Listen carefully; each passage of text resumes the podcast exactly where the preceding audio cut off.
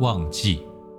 院方有时太高估我的能力，要我看急诊，同时又要我管病房。我一个人两边跑，分身乏术，常常忙得晕头转向，头顶出现星星。这一天，一个年轻女子带她妈妈到急诊室来看病。妈妈的手脚有一边不能动，我担心是脑出血引起的，非常紧张，守在他的身边，不断帮他量血压，又陪他一起到电脑断层室去照片子。而这时候，我口袋里的手机不断响起，是楼上病房的护士打来的。催我赶快回去看病人，说很多病人都在问医生为什么还不来。我听了毫不考虑的回答：“没办法，我身边这个病人病情比较危急，我必须要处理，处理完才能上去，请他们再等等吧。”年轻女子看在眼里，很感激的对我点了一个头，说：“不好意思，打扰你的时间。”我说没关系，事情总有轻重缓急。人活的每天都会有忙不完的事，我只是要做的是判断哪一件事最急最要紧。于是这一个早上，我牺牲了其他病人的时间来救这位女子的母亲的性命。经过了一系列的处理之后，女子的妈妈终于脱离险境。我安排她住上楼上的病房，让她继续留医查看。第二天一早，我来到急诊室，碰巧又遇到了另一个病人的情况发生危机。为了保住这个病人的命，我还是守在他的身边，一下帮他抽血，一下又去听他的呼吸，一样的寸步不离。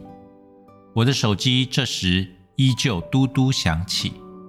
护士说：“现在病房里有病人在催，问为什么还没见到医生。”我听了还是回答他：“请他们再等等吧，他们的病情都算稳定了。”但护士还是叫说：“不可以，不可以。”他说：“你知道吗？就是你昨天收进来的那一个脑出血的妇人的女儿，她正在我们护理站大声吵闹，说医生到底死到哪里去了。”听到这个情形，我突然愣住了，不知道为什么会这样，但有觉得这一次不上去，事情不会了了，于是强行拜托另一名医生，请他暂时帮我守住身边的这个危急的病人，三步并作两步的冲到楼上去。来到病房，我一打开门就和那女子相遇，见她一脸怒色，我不想多说，先走到床边问她妈妈。你现在有没有觉得不舒服？妈妈在我预期中摇摇头说：“没有，还好。”我转过身来问那个女子：“那么你那么急找我，有什么事吗？”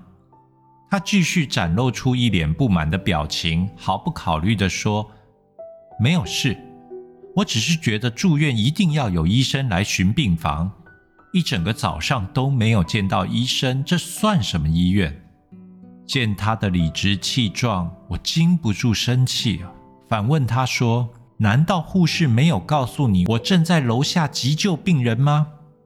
他听了，发出一声冷笑，回答说：“不管你在救谁，反正我们住院了，我就有权利要求医生随时在我们面前出现。”我突然想起一个情景。每当巴士客满时，大家都会争先恐后的争上去。还没挤上去的人，这时就会说：“请再往前挤一挤吧，拜托拜托，再挤一挤，我就能上去了。”人站在拥挤的车厢里，看着车门外络绎不绝的挤车人潮，立即又会说：“不要再上来了，真的挤不下了，再挤下去车就要翻了。”人都是善忘的，只要角色稍微一转换，随时都会忘了自己先前的经历。年轻女子看到自己妈妈的病情稳定后，已经忘了昨天我曾为了救她妈妈让楼上病人等了好长一段时间这件事。她只记得她的生命很重要，无时无刻把自己放在社会的重心，却忘了要将心比心。环境总会一再的转移，他或许只能期待他的角色永远不要再倒转回来。